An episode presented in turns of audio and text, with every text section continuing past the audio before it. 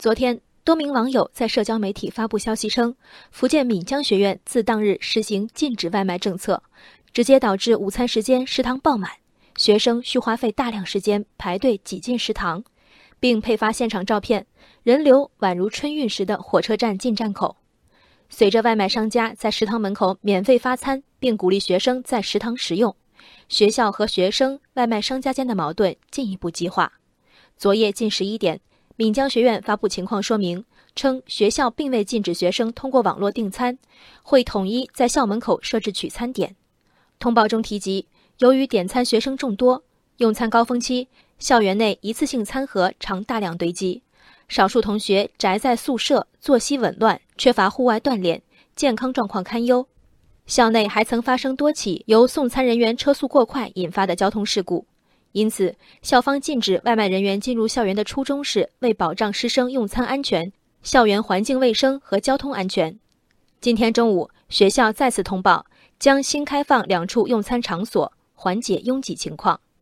在闽江学院新发布的图片中，食堂内队伍齐整，人人有座。但疑似该校学生的账号在图片下方发了另一张照片，显示学校周边街道人满为患。食堂内的秩序。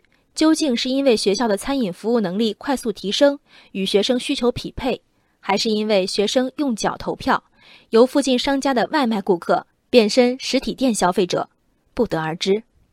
好好吃食堂，少去外面吃不干不净的。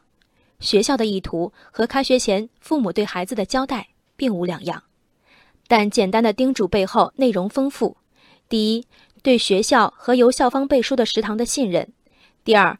对外卖餐厅卫生和营养状况的疑虑。第三，本着自身生活经验，对食堂与外卖餐厅价格差的估计。第四，对窝在床上吃盖浇饭这个自带异味的画面和它所代表的生活方式的否定。网络订餐一定如闽江学院所言，代表懒惰、混乱和不健康吗？看看眼下双十一各电商平台的发货量，而仅仅十来年前。网购还被当时一些父辈、祖辈人视作伪劣和骗局的代名词。我们较个真儿，所有安全卫生、合理搭配原料的餐厅都不向这个区域提供外卖服务吗？外部餐厅不能因为送餐平台的激励措施，形成更有竞争力的价格吗？每日挤挤订餐者，难道没有人是因为想省钱、省时间而选择外卖吗？外卖甚至可能是学生出于懂事的选择。孩子不领情，也许是因为大人太傲慢。这份傲慢在于对外卖餐饮业的成见，在于对因和果的错误归纳，更在于贸然启动的无准备之禁令。餐盒成灾，需要审视的是学生日常教育和学校后勤垃圾处理能力。送餐车辆引发交通事故，第一反应该是梳理校园车辆通行管理制度，一禁了之最是快捷。可惜。这份方便只属于管理者，与学生意愿无干。学校的声明仿佛一道语文和逻辑的综合考题。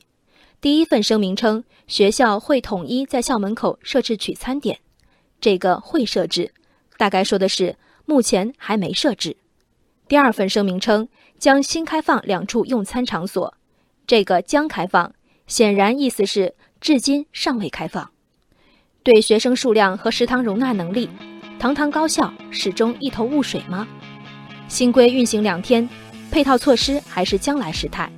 自称为学生着想的学校，在宣布规则前，设想过影响吗？人生海海，见微知著。我是静文，往期静观音频，请下载中国广播 app 或搜索微信公众号“为我含情”。